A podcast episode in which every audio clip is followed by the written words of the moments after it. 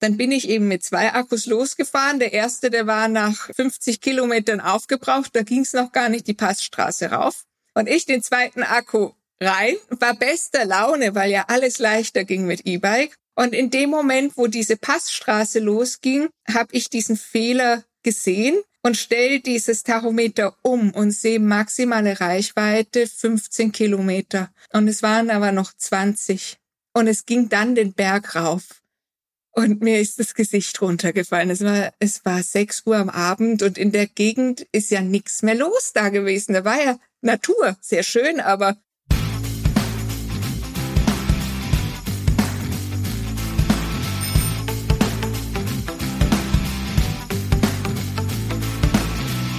Jetzt Radfahren, der Karl-Podcast. Mein Name ist Florian Sturm und herzlich willkommen zu einer neuen Episode von Jetzt Radfahren, dem Karl-Podcast. Habt ihr euch schon mal gefragt, was Fahrradfahren und klassische Musik eigentlich gemeinsam haben? Bei dem einen, da geht's ja eher ums Feingeistige, ums Edle, ums Zarte. Und bei dem anderen, gerade wenn man an Langstreckentouren denkt, da geht's ja eher um Schweiß und Dreck und Stinken und schmierige Finger vom Kette wechseln oder Reifen flicken. Meine Gästin heute findet diese Kontraste durchaus spannend, aber auch die Gemeinsamkeiten, die das Fahrradfahren und in ihrem Fall die Violine mit sich bringen. Franziska Strohmeier ist Violinistin und lebt in Salzburg. Sie hat ein Projekt ins Leben gerufen, bei dem sie das Fahrrad und die Violine auf ganz besondere Art und Weise miteinander verbindet und uns allen dadurch auch einen Ansporn gibt, die klassische Musik neu zu erleben bzw. erstmals für uns zu entdecken, aber auch den Blick zu erweitern auf die Frage, was braucht's eigentlich für ein Fahrradabenteuer? Außerdem wird sie uns ein kleines Einmaleins der Violine geben. Und wer die Folge bis zum Schluss hört, auf den wartet eine kleine musikalische Überraschung.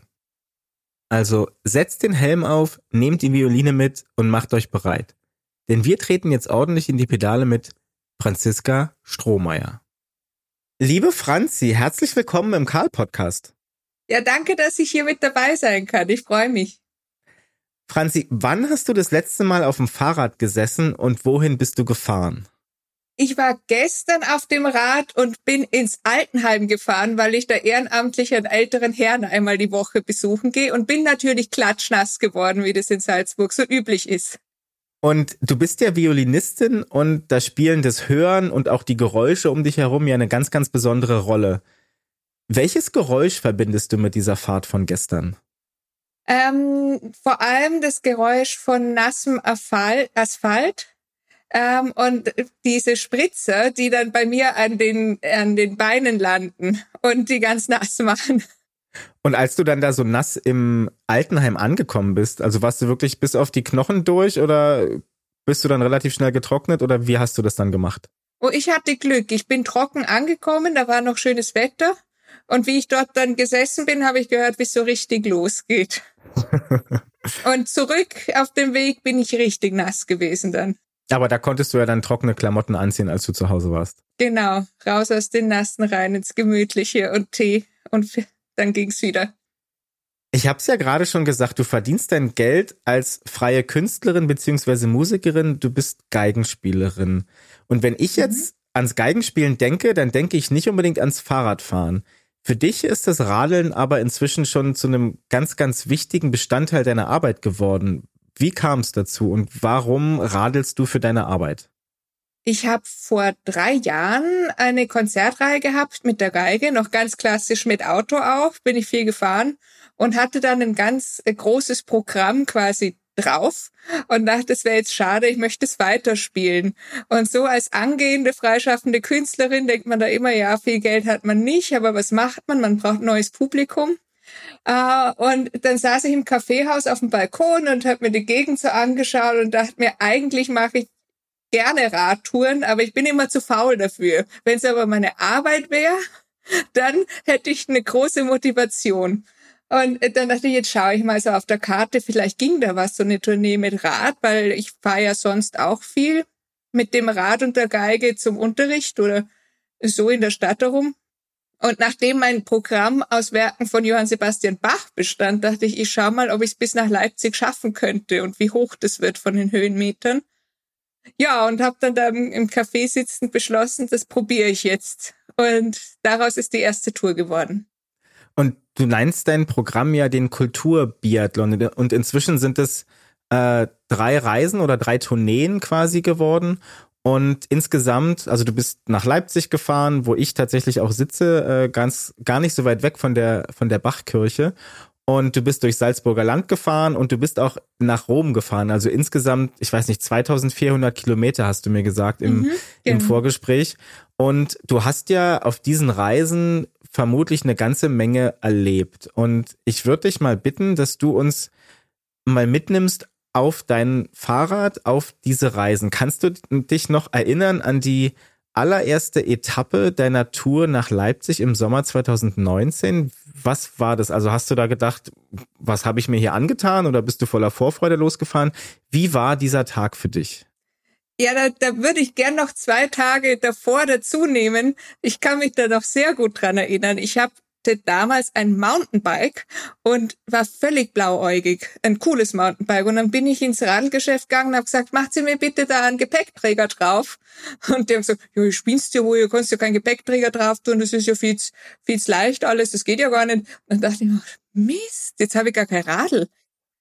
Und das war zwei Tage vor Tourstart erstmal. Und dann bin ich panisch in den Supermarkt gefahren und habe mir da um 300 Euro dann ein, ein Citybike gekauft, das es dann auch geworden ist für die Tour. Ja, das war vor der Tour und am ersten Tag selbst bin ich relativ spät gestartet, weil ich am Vormittag noch eine Prüfung hatte von meinem Doktorat. Ich mache nämlich eine Doktorarbeit in Musikwissenschaft.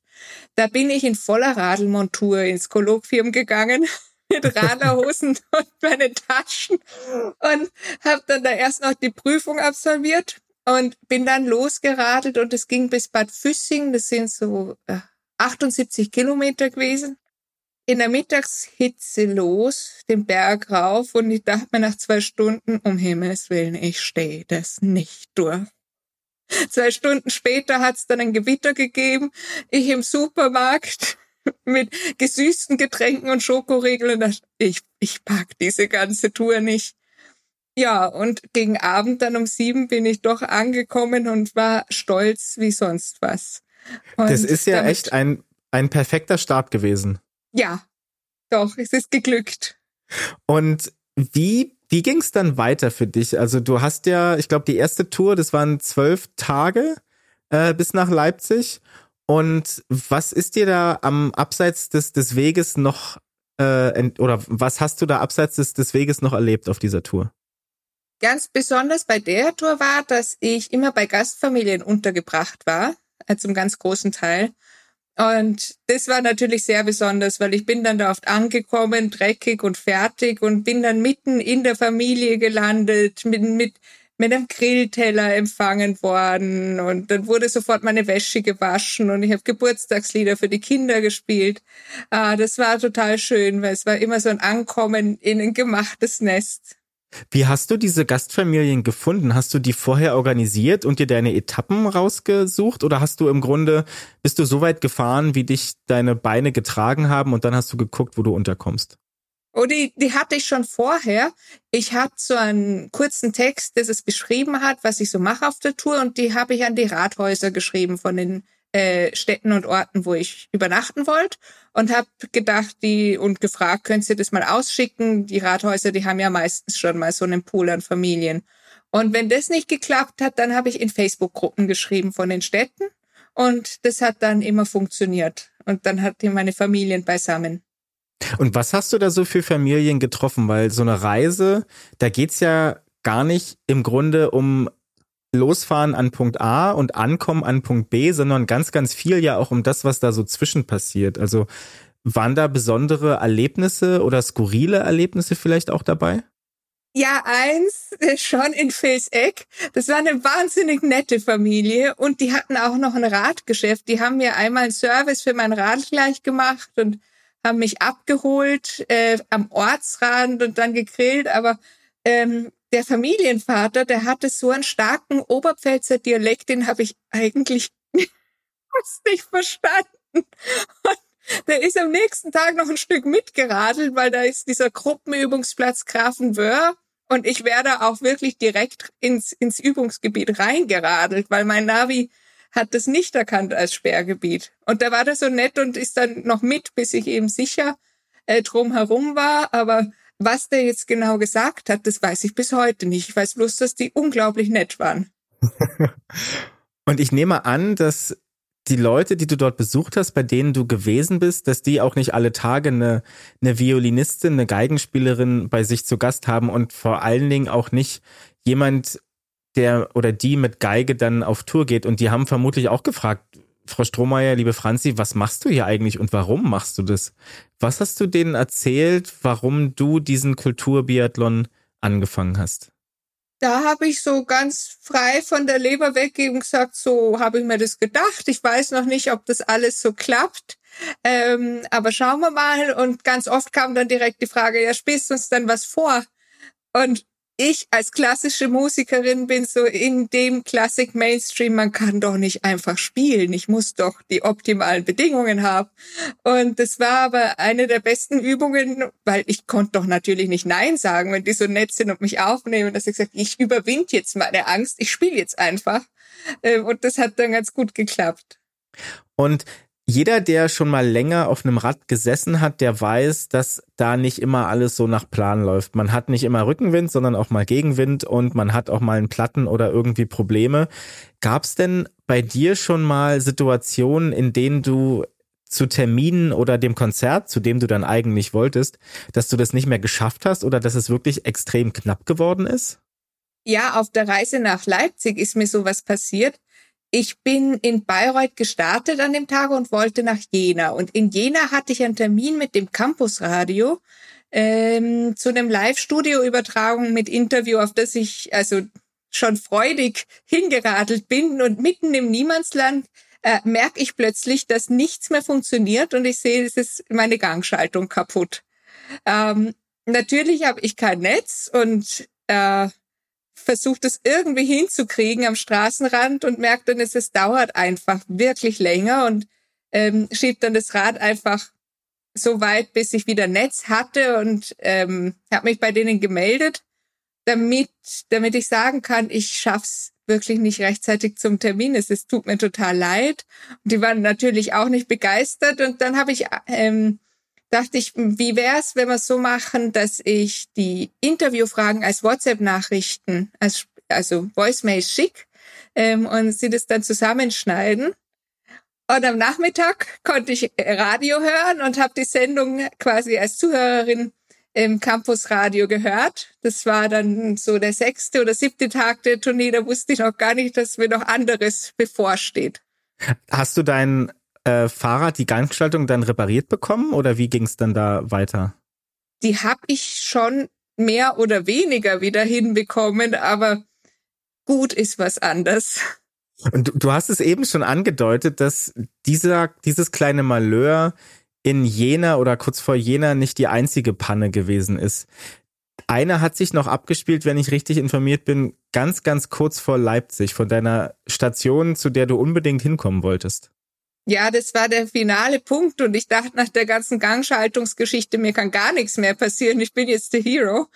Und merk, wie ich so auf Leipzig zufahre, es sind gerade noch so fünf Kilometer, ähm, so ein, und der, das ist komisch. Und außerdem ruckelt's jetzt viel mehr.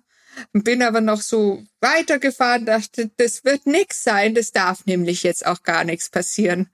Und habe dann ähm, den Blick zum Reifen gewagt und merk, wie der halt platt ist. Und schau auf die Uhr, das Konzert ähm, war auf eins angesetzt und es war zwölf Uhr.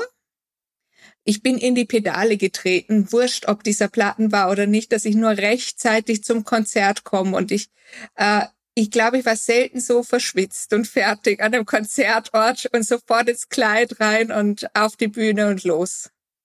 Also du hast es letztlich dann doch noch geschafft und bist dann quasi mit dem Platten äh, in Jena an der Thomaskirche angekommen.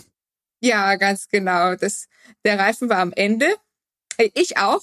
Ich hatte aber einen Schutzengel. Da gab es nämlich in der Thomaskirche äh, einen Messner und der hat mich ankommen gesehen und hat gesagt, Mädel, jetzt zieh dir mal um und komm runter und da ist ein Wasser und ich rufe jetzt die Fahrradwerkstatt an und ähm, du spülst und ich regel das.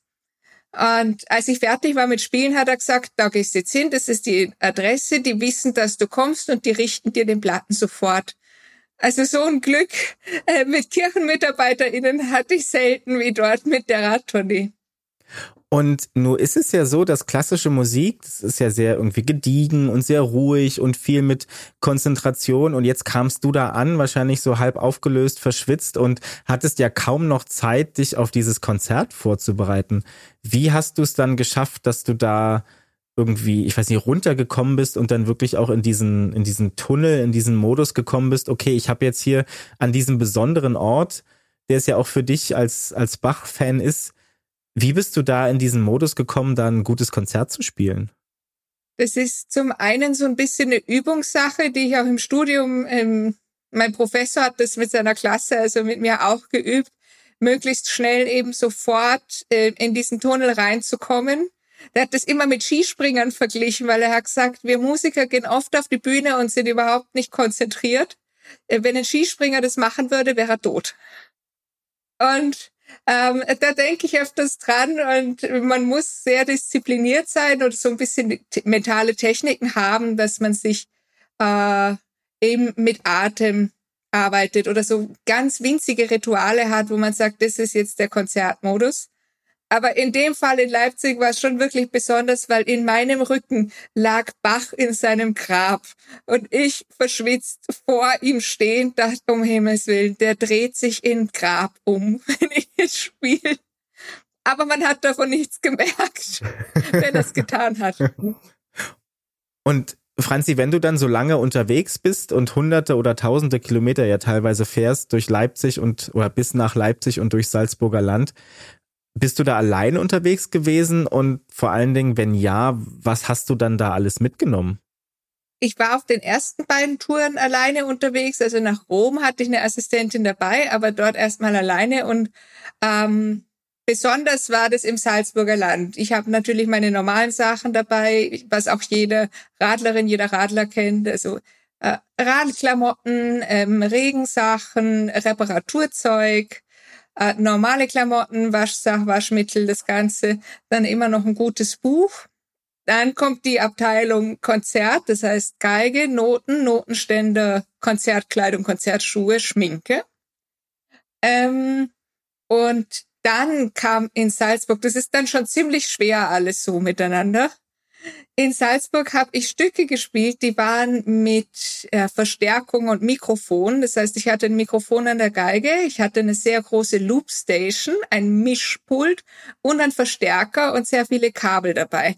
Und das war so schwer, das ganze Zeug mitzunehmen. Das war eine Wahnsinnstour vom Gewicht. Das waren über 40 Kilo, die ich da in den Satteltaschen hatte. Da, boah, da denke ich heute noch dran. Und das durch die Alpen. Ja. Hast du da mal überlegt, so ein E-Bike wäre eigentlich auch nicht schlecht? Einmal habe ich aufs E-Bike zurückgegriffen und zwar war das während der Salzburger Tour vom Pongau in den Lungau, weil in den Lungau kommt man wirklich nur über den Pass über die Obertauern drüber. Ähm, und da, da wusste ich schon, das schaffe ich einfach nicht an dem Tag. Das waren 2000 Höhenmeter und da dachte ich, mit dem Gepäck packe ich nicht. Und bin dann nach St. Johann zum Radlhändler gefahren, um mir ein E-Bike zu mieten und habe sofort Terror gemacht, ob dieser Akku auch wirklich hält. Und die haben gesagt, ja, ja, gar kein Problem. Und ich habe gesagt, aber wirklich, aber wirklich hält der. Und dann haben sie gesagt, naja, ausnahmsweise kriege ich einen zweiten Akku mit. Dann bin ich eben mit zwei Akkus losgefahren. Der erste, der war nach, nach 50 Kilometern aufgebraucht. Da ging es noch gar nicht die Passstraße rauf. Und ich den zweiten Akku rein, war bester Laune, weil ja alles leichter ging mit E-Bike und habe meine Freundin angerufen und telefoniert und telefoniert und nicht bemerkt, dass ich nicht die tatsächliche Reichweite am Tacho hatte, sondern die maximale Reichweite. Und in dem Moment, wo diese Passstraße losging, habe ich diesen Fehler gesehen und stelle dieses Tachometer um und sehe maximale Reichweite 15 Kilometer. Und es waren aber noch 20. Und es ging dann den Berg rauf. und mir ist das Gesicht runtergefallen. Es war, es war sechs Uhr am Abend und in der Gegend ist ja nichts mehr los da gewesen. Da war ja Natur, sehr schön, aber ja, ich sofort den ganzen Strom runtergestellt, so weit es geht und bin geradelt, war fertig und rauf und rauf und rauf. Und bei der Hälfte war die Gnadenalm. Die hatte zwar auch zu, aber ich konnte kurz rasten und dann war Reichweite noch fünf Kilometer und ich musste noch zehn. Und ich wusste, das schaffe ich nicht. Und das, das E-Bike selber ist ja schon so schwer. Dann habe ich, weil im Hotel auch niemand mehr war, da gab es nur einen, einen Schlüsselsafe. Dann habe ich mein Gepäck im Straßengraben seitlich versteckt und hat den, hab mir nur die Geige mitgenommen und so das Notwendigste, ähm, Waschsach und ähm, Geld und Handy und sowas und die Akkus natürlich. Und bin mit dem und den, den letzten Prozent vom Strom raufgefahren ins Hotel, war dann dort um halb neun, hab die Akkus aufgeladen und in der Früh um fünf bin ich da runtergeradelt, um mein Zeug zu holen. Und es war zum Glück noch da und es hat zum Glück nicht geregnet, weil es war ja das, die ganze Elektronik auch noch da drin. Aber das war steil, die ganze Sache. Und das trotz E-Bike. Ja, und da sagt mal einer, Fahrradfahren ist kein Abenteuer. Das war pures Abenteuer. Hast du mal überlegt, also auch bei, bei solchen Episoden, was zum Teufel mache ich hier eigentlich? Ja, äh, naja, einerseits schon, weil ich mir durch diese Vielschichtigkeit von den Projekten nicht mehr auch so grundsätzlich oft ein bisschen fehl am Platz vorkomme. Ähm, aber andererseits mag ich diese Rolle auch sehr gern. Inwiefern magst du die, weil du dann, ich weiß nicht, über dich selber hinauswachsen kannst oder dir Sachen beweisen kannst? Was, was magst du daran, wenn du eigentlich denkst, hm, was mache ich hier? Ähm, dass wenn ich im Kontakt bin mit den Menschen, dass man die dann überraschen kann und ähm, von was Neuem viel leichter überzeugen kann, als wenn ich sage, jetzt geht doch mal in ein klassisches Konzert und hört euch mal Beethovens Fünfte an da haben die einfach keine Lust drauf. Aber wenn da jemand angeradelt kommt, mit denen zum Beispiel und davor noch redet oder davor trifft man sich am Dönerstand bei der Mittagspause und ich sage, hey, ich spiele morgen Abend da, ist lustig, kommt's vorbei, dann ist da eine ganz andere Hemmschwelle auch, ähm, diese Genres miteinander zu verbinden. Also ist dann vielleicht auch das Fahrrad und oder die Verbindung aus Fahrrad und Geige, diese Unkonventionalität, ein ganz gutes Mittel, um vielleicht Leute auch für die klassische Musik zu begeistern, oder? Weil viele Leute haben mit klassischer Musik vielleicht jetzt nicht so die Berührungspunkte wie du und das, da könnte das Fahrrad oder deine Radtour ja auch eine Möglichkeit sein, um die so ein bisschen auf den Geschmack zu bringen und diese, wie du schon sagtest, diese Hemmschwelle abzubauen, oder?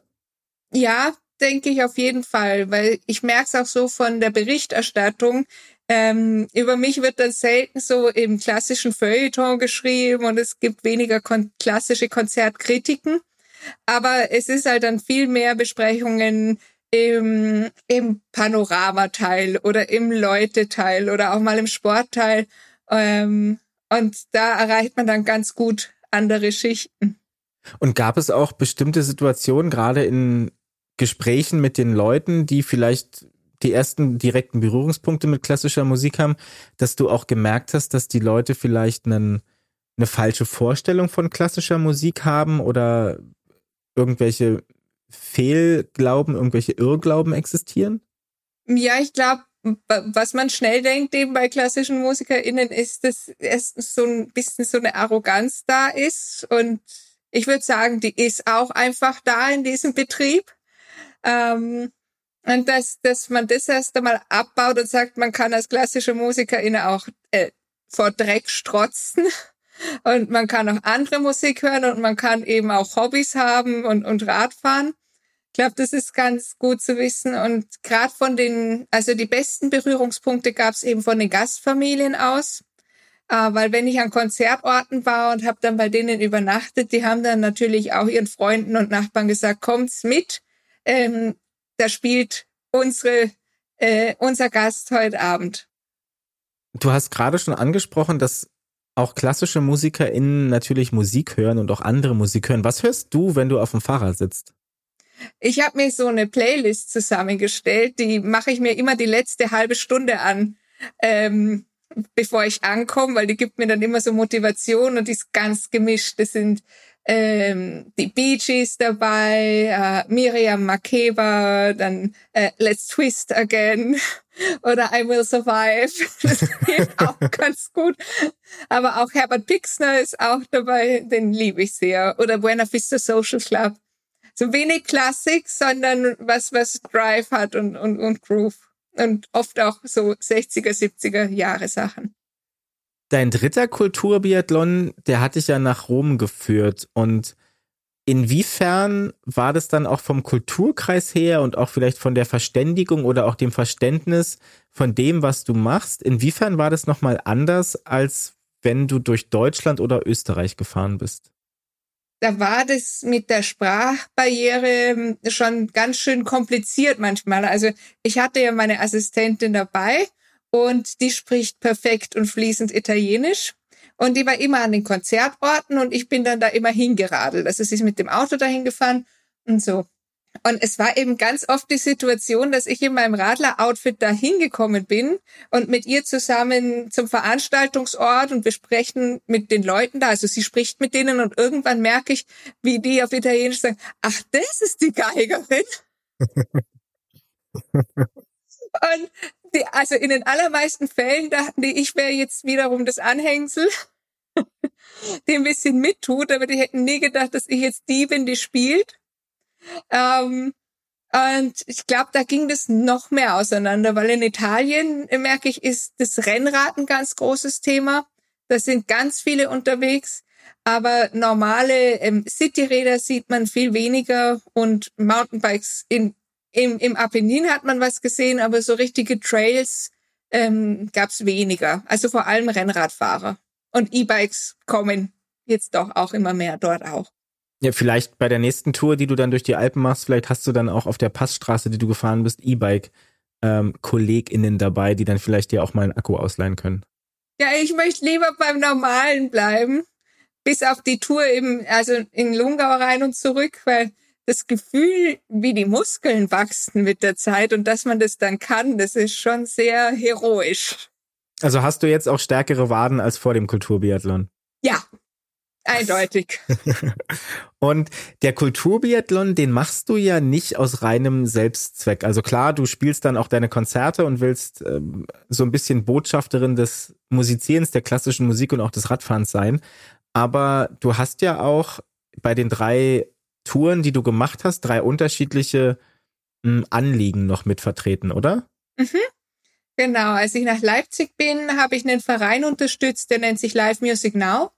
Den gibt's auf der ganzen Welt, äh, einzelne äh, Vereinszellen quasi. Und da äh, wird Musik von jungen Studierenden zu Leuten gebracht, die selber nicht ins Konzert gehen können. Und das ist eine super Verbindung, dass äh, junge Professionelle auftreten können und Menschen Musik hören können, die äh, sonst nicht die Möglichkeit dazu haben. Da war ich selber auch Stipendiatin und das war spitze.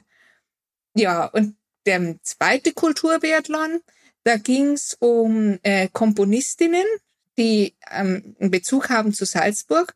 Und da habe ich sechs Kompositionsaufträge eben speziell an Frauen vergeben. Und jede sollte ein Stück für Sologeige schreiben ähm, über eine Frau aus Salzburg, die sie beeindruckend findet, tot oder lebend. Da durfte sich dann jede die eigene aussuchen, die eigene Figur. Ja, und diesmal nach Rom ist meine Botschaft schon zwei Jahre alt. Ich wollte nämlich vor zwei Jahren eigentlich starten. Ähm, war meine Idee, dass ich die Frauen in der katholischen Kirche ähm, eben bestärken möchte, weil auch gerade vor zwei Jahren dann eine große Bewegung war. Und zwar, dass eben der Zugang zu allen Weiheämtern auch für Frauen möglich ist. Und das war natürlich ein besonderes Erlebnis dann auch in Rom mit so einer Botschaft oder in Italien.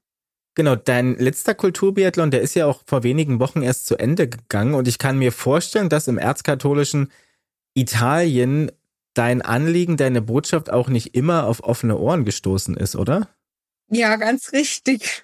Ich habe aus Florenz einmal eine sehr belehrende E-Mail bekommen vom Pfarrer, wie ich draufkomme, dass das genau belegt ist in der Bibel, dass das überhaupt keine Chance gibt da für Frauen und dass das nicht Gott gewollt ist. Ähm, dann gibt's aber auch wieder Leute, in Viterbo war ein uralter Pfarrer und der fand das eh ganz interessant und war da ganz offen. Und das, das war so ein bisschen die Pole. Entweder sie waren total dafür oder ganz dagegen. Ja, und, und in Rom selbst war ich zwar in der deutschen Gemeinde, äh, waren aber doch sehr konservativ auch vom Habitus.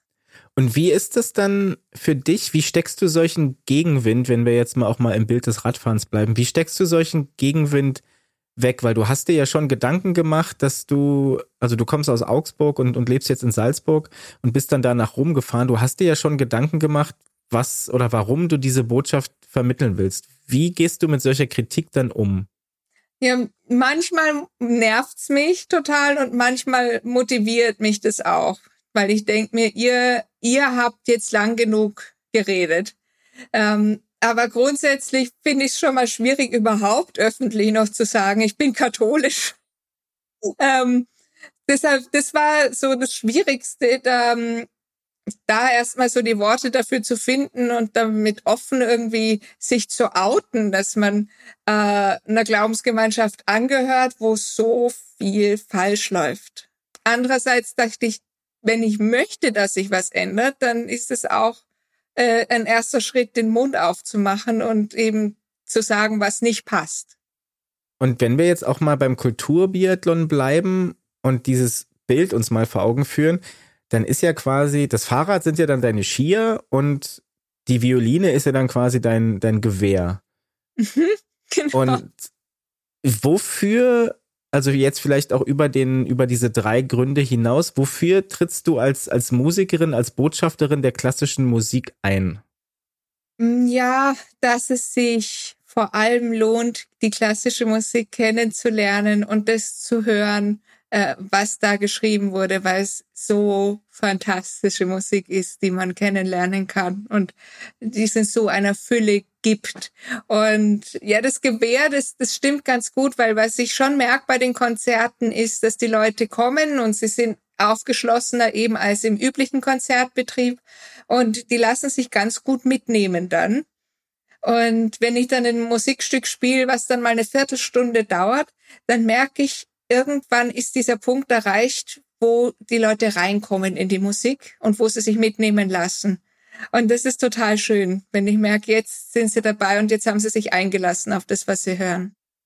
Und die Konzerte, die du dann zum, vor allen Dingen eben auf dem Kulturbiathlon spielst, spielst du die allein? Weil ich könnte mir vorstellen, dass als Solo-Violinistin, das ist ja auch nochmal einerseits ein besonderer Druck, weil du eben die ganze Zeit im Rampenlicht stehst und auch ja für die ZuhörerInnen ein sehr, sehr ungewöhnliches Erlebnis, weil man ja normalerweise die Geige eher so im, im Quartett oder als, als Teil eines Orchesters kennt das ist total abschreckend für viele, wenn die denken, um Himmels Willen nur Geige, das quietscht ja nur. Und die quietscht natürlich sehr, aber es, es kommt aufs Repertoire an, was man spielt. Und was ich gern mache, ist, dass ich ins Programm oder schon in die Ankündigung auch schreibe, wie lang dauert denn das Konzert? Weil das hasse ich als Zuhörerin selbst, wenn ich wohin gehe. Und ich denke mir, um Himmels Willen, ich sitze jetzt zwei Stunden, komm, komm nicht mehr weg. Also wenn ich vorher weiß, gut, das dauert jetzt eine Stunde und dann ist es aber auch vorbei, dann gehe ich viel eher wohin und sag, dann, dann sind die Grenzen mal abgesteckt, dann ist okay. Und ich sehe auch gerade, dass du deine Violine vor dir liegen hast. Das ist eine Violine, die ist über 260 Jahre alt, also Mozart hat die vielleicht gekannt, sagtest du vorhin zu mir. Die wurde 1959 äh, vom italienischen, genau, da hören wir sie auch schon. Ja vom, vom italienischen Geigenbauer Antonio Gragnani angefertigt. Ist das nicht ein bisschen heikel, so ein wertvolles und für dich liebgewonnenes Instrument auf so eine Abenteuer mitzunehmen? Man hat schon Respekt davor und ähm, ich wurde von vielen auch gefragt, ob ich jetzt die wertvolle Geige mitnehme. Aber sie ist ja mein, also sie ist wie ein Teil von mir. Ich spiele jetzt seit 13 Jahren auf der Geige und ich ähm, ich spiele äußerst ungern auf anderen Instrumenten als auf ihr. Und sie hat aber einen speziellen Koffer für die Tour, also einen weißen Schalenkoffer. Der ist ähm, eben gut, dass die Sonne nicht zu so sehr ähm, die Wärme drauf schickt. Und sie hat ein eigenes Regelme Regenmäntelchen. Und wenn es zu regnen anfängt, dann wird sie zuerst verpackt und dann bekomme ich meine Regenhose und die Regenjacke. Du hast gerade gesagt, dass die dass du die Geige seit 13 Jahren hast und eben auch ungern auf anderen Instrumenten spielst. Was macht diese besondere Bedeutung der Geige aus? Man, man baut so eine Beziehung zu einem Instrument mit der Zeit schon aus, auf. Sie ist ja, nachdem es aus Holz ist und Holz immer arbeitet, auch wenn es gefällt ist, ähm, ist sie auch irgendwie ein Organismus, der auf Feuchtigkeit reagiert und der auf Temperaturunterschiede hat und sie hat gute Tage und schlechte Tage. Das, das merkt man auch oft. Ähm, und nachdem ich sie so gut kenne und so viel drauf gespielt habe, weiß ich eben auch genau, wie muss ich spielen, dass die Obertöne zum Klingen anfangen und in welchen Stellen klingt sie besonders gut und wo ähm, hat sie so ihre Schattenseiten. Lass uns mal vom Format Podcast in das Format Kopfkino gehen. Wir sind, oder wir beide sehen ja jetzt die, die Geige vor uns. Kannst du mal unseren ZuhörerInnen dein Instrument, dein, dein alter Ego beschreiben und äh, denen erzählen, was du da vor dir siehst? Ja, also es dreht sich um eine Mischung aus Fichten- und Ahornholz. Die bilden einen Korpus ähnlich ähm, dem Körper einer Frau äh, sagen viele. Und da drauf ist ein Hals aus Ebenholz und da sind vier Seiten drüber gespannt. Ähm, am unteren Ende ist der Kinnhalter befestigt. Der nutzt mir, damit ich die Geige gut am Hals halten kann. Und oben ist die Schnecke. Das ist so ein eingerolltes Stück Holz quasi, wo drunter vier Wirbel sind, damit ich die Seiten stimmen kann. Die sieht jetzt nicht so aus, als wäre sie über 260 Jahre alt. Wie pflegt man so eine Geige? Man, mm, man nimmt sich ein Mikrofasertuch, äh, also ein gewöhnliches Putztuch und staubt sie regelmäßig ab. Ähm, schaut, dass die Feuchtigkeit im Raum grundsätzlich konstant ist, wenn man es beeinflussen kann. Das tut ihr gut. Die Seiten wechselt man zweimal im Jahr ungefähr. Aber manchmal ist es auch einfach so, dass sie mal general überholt werden muss, dass man schaut, gibt's Risse, die offen sind, ist der Lack noch schön und dann passiert es auch mal, dass man den Korpus öffnen muss und innen nach Rissen schauen muss, weil im Innern der Geige sind inzwischen schon 40 Stellen, wo kleine Holzplättchen zum Beispiel als Verstärkung drüber geleimt wurden. Hast du so eine, ich nenne es jetzt mal OP am offenen Herzen bei deiner Geige schon mal miterleben müssen? Ja, das war schrecklich. Furchtbar war das letzten Herbst. Da hat sie an einer Stelle hat so geschnarrt, aber man hat nicht gefunden, woher das kam. Und dann habe ich sie schon mit Bauchschmerzen äh, zum Geigenbauer gegeben und habe gesagt, ich möchte es nicht sehen. Ich will nicht sehen, wie die offen ist. Und krieg den Anruf und sag, kannst du kommen?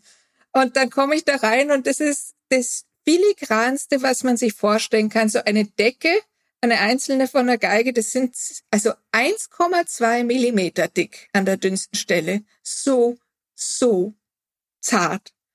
Und äh, die hat da rumgewedelt mit, mit, diesem, mit dieser Decke, wo, wo das Holz drauf ist, wo dann die Seiten drauf sind. Und ich dachte, ich halte es nicht aus, bitte bau's wieder zusammen. Ich will sie sofort wieder haben. Her damit und Schluss und jetzt fertig.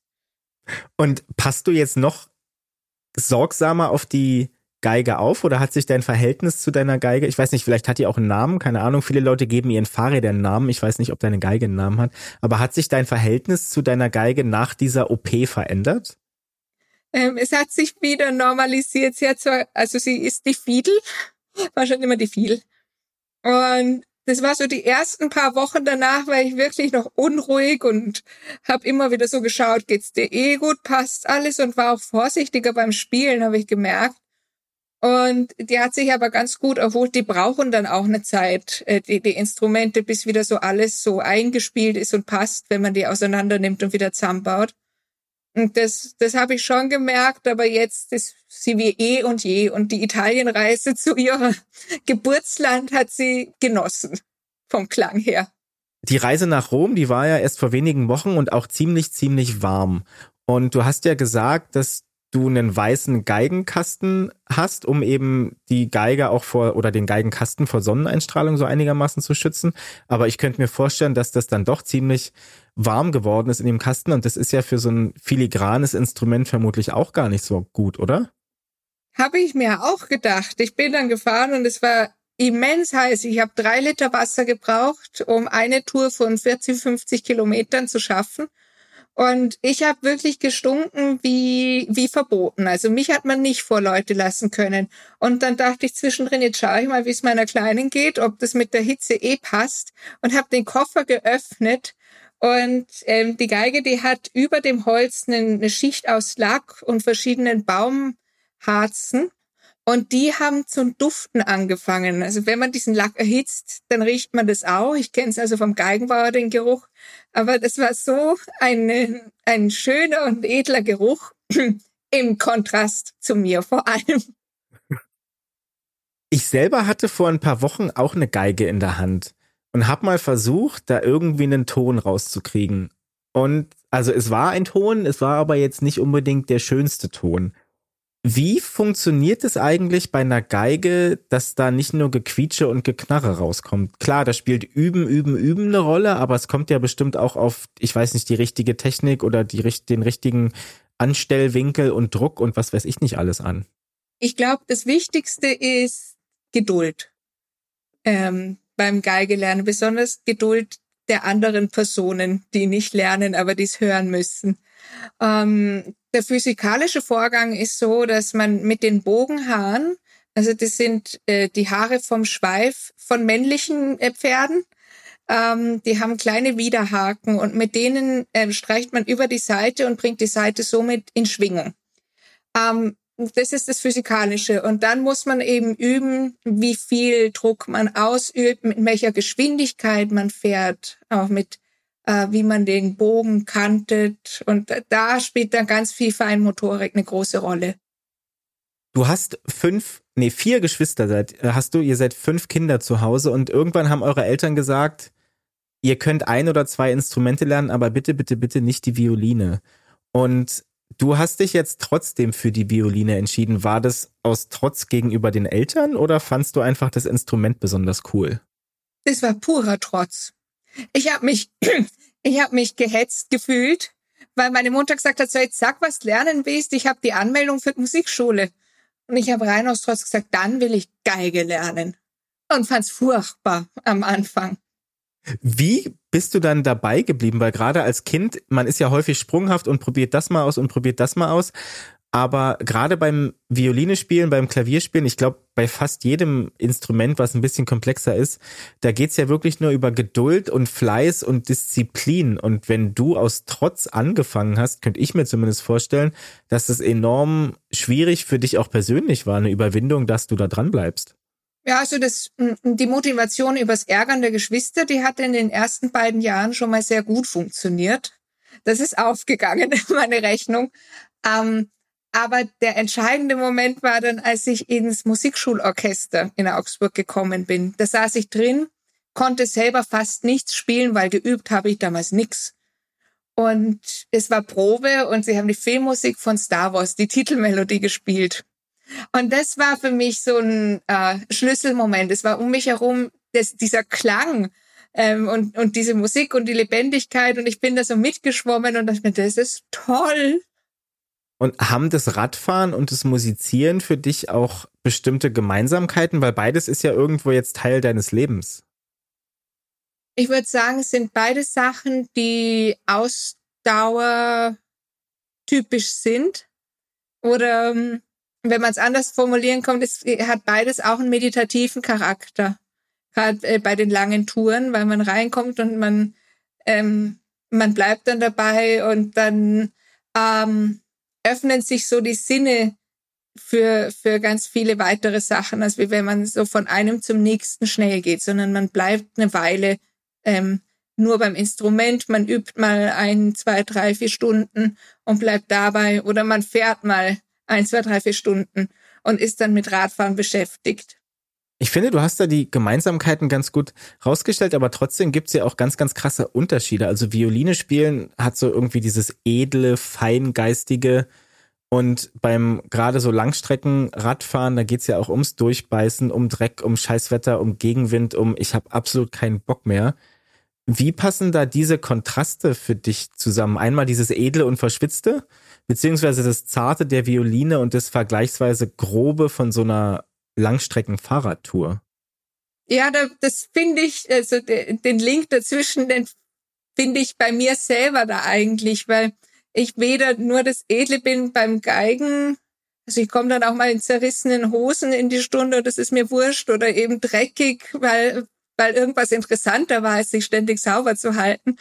Ähm, und andersrum bin ich aber überhaupt nicht die Sportlerin, hatte nie eine Sportlerfigur und äh, war nie interessiert, ähm, mich da so zu beißen, durchzubeißen oder von dem Trainer anschreien zu lassen, um da mehr zu erreichen. Dann bin ich umgedreht und gegangen. Es hat mich null interessiert. Aber von beiden so ein bisschen, das mochte ich immer ganz gern. Und wenn das Musizieren bei euch Kindern schon so prominent war und auch so gefördert wurde. Wie sah es da mit dem Fahrradfahren aus? Hattet ihr dann bei fünf Kindern und zwei Eltern die Garage voller Fahrräder stehen?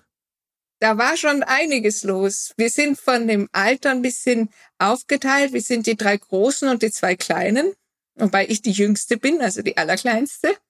Ähm, und ich durfte ganz oft die Rad, die Räder auch von meinen Geschwistern dann quasi auffahren und das fand ich spitzenmäßig. Und du hast mir auch von einer Episode erzählt im Kindergarten mit dem Fahrrad, dem ehemaligen Fahrrad deiner Schwester. Was genau hat's damit auf sich? Ja, das war eine gemeine Sache. Ich habe nämlich gerade erst von meiner Schwester das Fahrrad bekommen und sie hatte ein neues und fand es natürlich ganz toll und war im Kindergarten und wie ich abgeholt wurde von meiner Mama, ist das Fahrrad weg am Fahrradständer. Und da gab's Tränen, aber da habe ich sehr geheult und war sehr trotzig und traurig. Und glücklicherweise übers Wochenende waren wir spazieren und haben mein Fahrrad in der Nachbarsiedlung an der Wand bei einem Haus gelehnt gesehen und sofort zurückgeklaut. Und dann hatte ich's wieder. Wie bist du danach mit dem, mit dem Fahrrad groß geworden? War das für dich dann quasi so Alltagsgegenstand oder war das dann doch eher das, wenn ich, du, ich weiß nicht, ob du im in Augsburg oder auf dem Land groß geworden bist. Ähm, auf dem Land ist ja das mit dem öffentlichen Nahverkehr immer so eine Sache, da wird dann viel mit dem Auto gemacht. Wie war das Fahrrad danach Teil deines Alltags?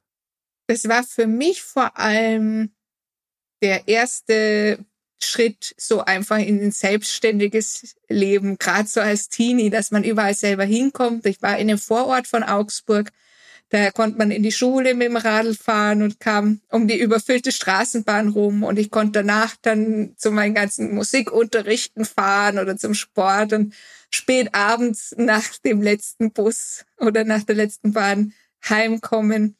Und ja, war immer so ein Gefühl der Freiheit und Selbstständigkeit, ohne dass man für Benzin zahlen musste zum Beispiel. Du lebst jetzt seit zehn Jahren in Salzburg. Ist Salzburg eine fahrradfreundliche Stadt? Fährst du da gerne Fahrrad?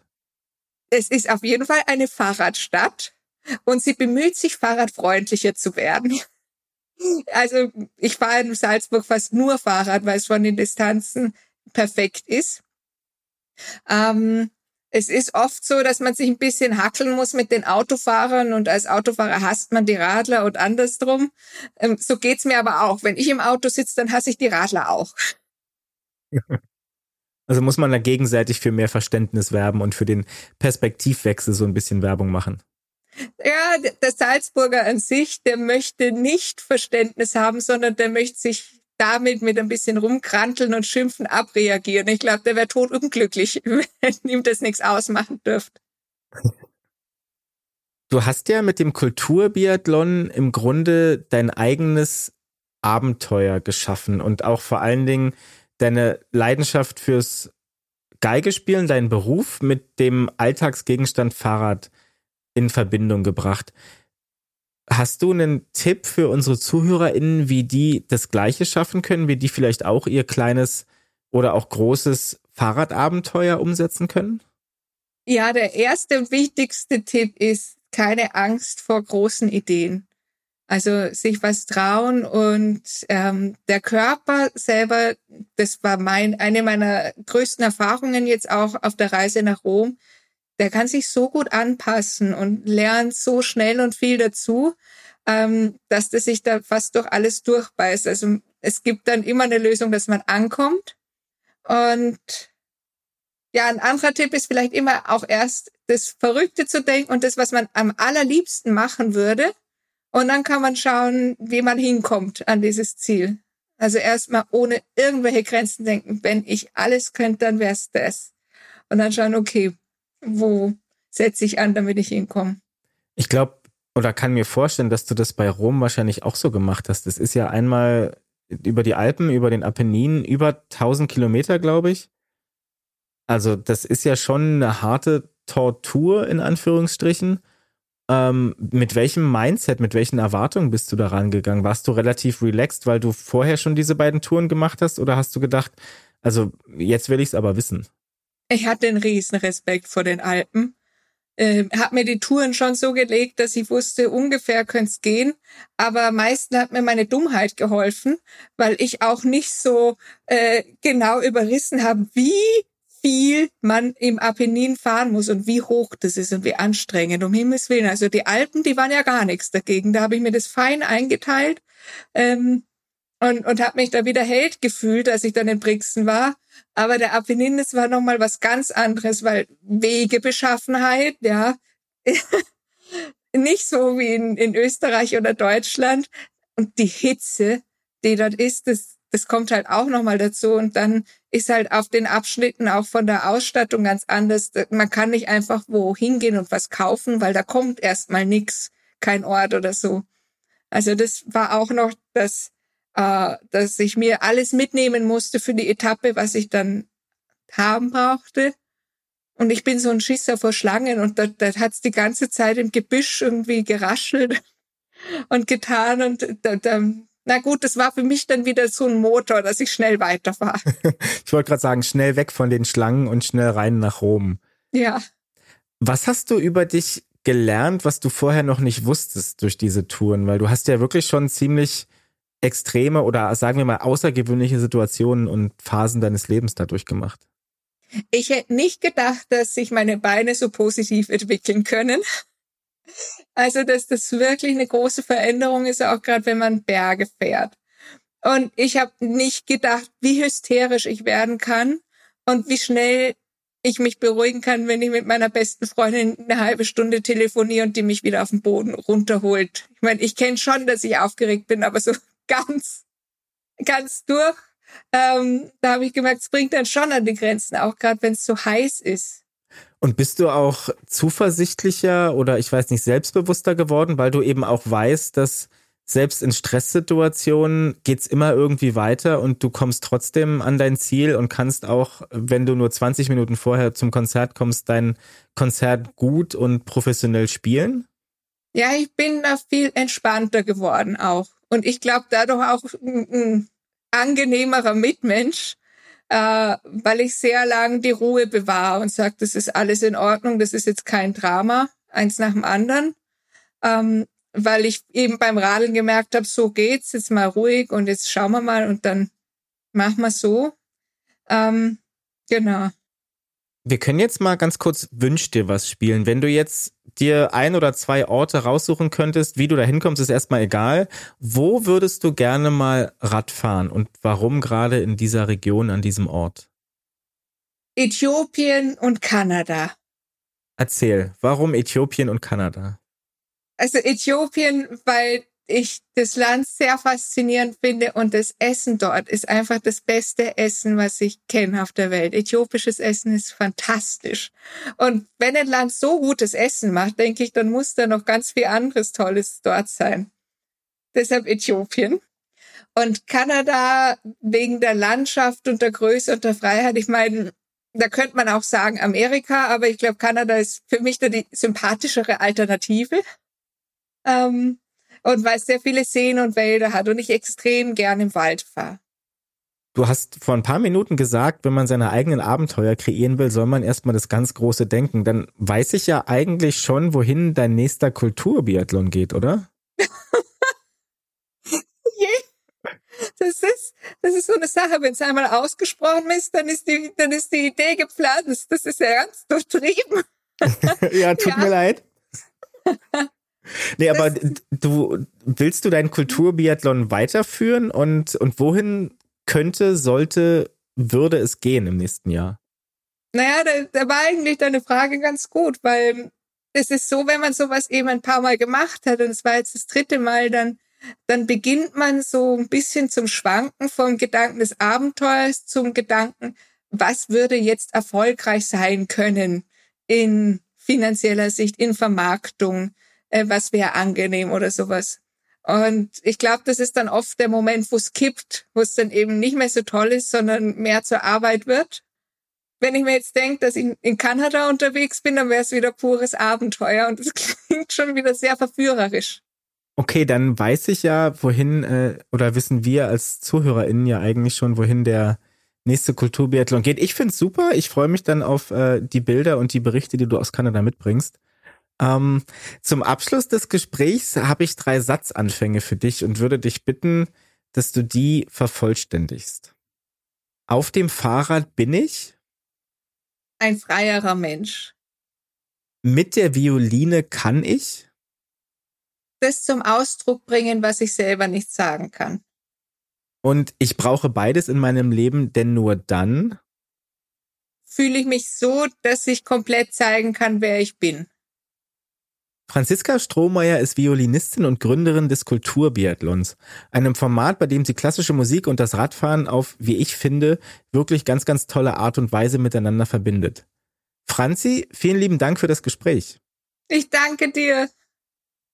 Das war mein Gespräch mit Franziska Strohmeier. Und Leute, was war denn das für eine lebenslustige und positive junge Frau? So viel Energie und Enthusiasmus hätte ich, ganz offen gesagt, der klassischen Musik gar nicht zugetraut. Und die Idee ihres Kulturbiathlons, die ist auch ziemlich klasse. Denn sie verbindet damit ja ganz, ganz viele Aspekte. Sie macht ja einerseits was für ihre Gesundheit, andererseits ist sie aber auch Kulturbotschafterin. Da kann es dann auch helfen, wenn Leute wie Franziska mit ihrer sympathischen und lustigen und humorvollen und lockeren Art Leuten den Zugang zur klassischen Musik, diesem ja doch eher verkopften und klassischen und eher verstaubten Genre, wenn sie diesen Zugang dann auf ganz natürliche Art und Weise durch das Fahrrad herstellen. Und keine Ahnung, vielleicht sehen wir ja Franziska nächstes oder übernächstes Jahr wirklich durch Kanada radeln. Wir werden euch auf dem Karl-Podcast auf jeden Fall darüber auf dem Laufenden halten. Diese Zuversicht und diese Lockerheit, die Franzi verkörpert, die transportiert sich ja auch auf dem Umgang mit ihrem Instrument. Wenn ich eine Geige hätte, die 260 Jahre alt ist, dann würde ich da ja wie mein Augapfel darauf aufpassen. Aber ich glaube, Franzi macht sich da auch gar nicht zu sehr den Kopf und darauf kommt sie am Ende auch an, wenn man das Fahrrad so ein bisschen als Vehikel für ein Abenteuer sieht. Und ob das jetzt Ideen für große Abenteuer oder kleine Abenteuer sind, das ist ja eigentlich egal. Hauptsache, man kommt so ein bisschen raus aus dem Alltag und dafür ist das Fahrrad das perfekte Mittel. Das hat ja Franzi auch gezeigt, weil all diese Erlebnisse, dieses, dieser Platten vor Leipzig, dieses verpatzte Interview, was dann doch noch was wurde für das Campus Radio Jena, diese abenteuerliche Tour durch die Alpen mit dem E-Bike, bei dem die Akkus dann versagten. All das hätte sie nicht erlebt, wenn sie sich damals im Café gesessen hätte und gedacht hätte, hm, also nach Leipzig, da kann ich ja mal mit dem Fahrrad fahren. Am Karl-Magazin und dem dazugehörigen Podcast arbeite ich selbstverständlich nicht allein. Zum Team gehören außerdem Björn Gertheis, Georg Zeppin, Andrea Escher, Johannes Decker, Kirsten Brodersen, Sandra Brotbeck, Sven Damson, Ulrike Knorr und Maximilian Heinrich. Wusstet ihr eigentlich, dass der Kalte Krieg die Fahrradindustrie ziemlich stark beeinflusst hat? Karl Dreis hat seinen ersten Lenker noch aus Holz gebaut. Doch relativ schnell wurde dann Metall das Material der Wahl. Vor allem Eisen, Stahl und Aluminium. In der zweiten Hälfte des 19. Jahrhunderts gab es dann auch schon die ersten Titanlenker. Doch das brauchten die ehemalige Sowjetunion und die USA für ihr Militär im Kalten Krieg. Das Titan, das auf dem Markt war, war also relativ knapp und teuer und wurde demzufolge kaum für Fahrradbauteile verwendet. Nach dem Ende des Kommunismus begann Russland dann, deutlich mehr Titan auch für zivile Zwecke zu exportieren. Heute sind gerade bei Rennrädern Carbonlenker besonders beliebt. Kein Wunder, denn die Dinger sind extrem stabil, leicht und robust. Die ersten Lenker, die aus Kohlefasern hergestellt wurden, kamen übrigens aus Deutschland. Angefertigt 1992 von Stefan und Matthias Schmolke. Die beiden waren leidenschaftliche Radrennfahrer und Stefan hatte zudem Maschinenbau studiert und, wie kann es anders sein, seine Abschlussarbeit über Carbon-Rennlenker geschrieben. Die Firma der beiden, Schmolke Carbon, Die gibt's übrigens noch heute. Am Anfang dieser Folge hatte ich euch ja noch eine kleine Überraschung versprochen. Vermutlich ahnt ihr jetzt, dass wir eine Kostprobe von Franzi auf der Violine hören. Nachdem unser Gespräch beendet war, hat sie mir dafür ein Stück von ihrer aktuellen CD geschickt. Biber Telemann Bach. Und genau da hören wir jetzt rein. Es ist ein Auszug aus der Fantasie Nummer 1 für Violine in B-Dur, geschrieben vom deutschen Barockkomponisten Georg Philipp Telemann.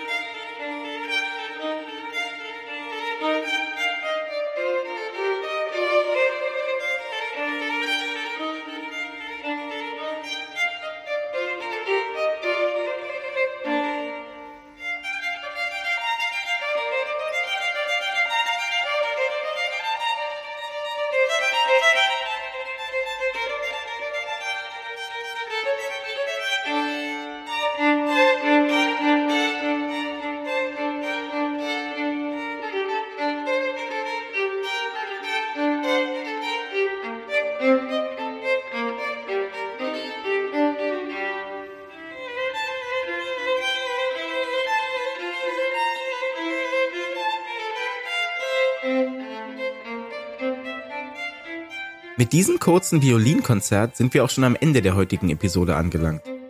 Euch erstmal vielen Dank fürs Zuhören. Neuigkeiten rund um die Fahrrad- und die E-Bike-Welt sowie ein komplettes Archiv unserer bisherigen Folgen findet ihr auf www.karl.jetzt. Und selbstverständlich halten wir euch auch auf unserem Instagram-Account immer auf dem Laufenden. Wenn euch der Podcast gefallen hat, dann tut uns den Gefallen und gebt uns eine positive Bewertung, wo auch immer ihr diesen Podcast gerade hört. Auch über Kritik und Feedback zur Sendung freuen wir uns. Schreibt uns eine E-Mail oder schickt uns eine Nachricht auf Instagram. Was können wir besser machen? Was läuft gut so? Wen wollt ihr gerne mal im Gespräch im Karl-Podcast hören? Ich hoffe, ihr hört auch beim nächsten Mal wieder zu. Bis dahin wünsche ich euch eine gute und sichere Fahrt.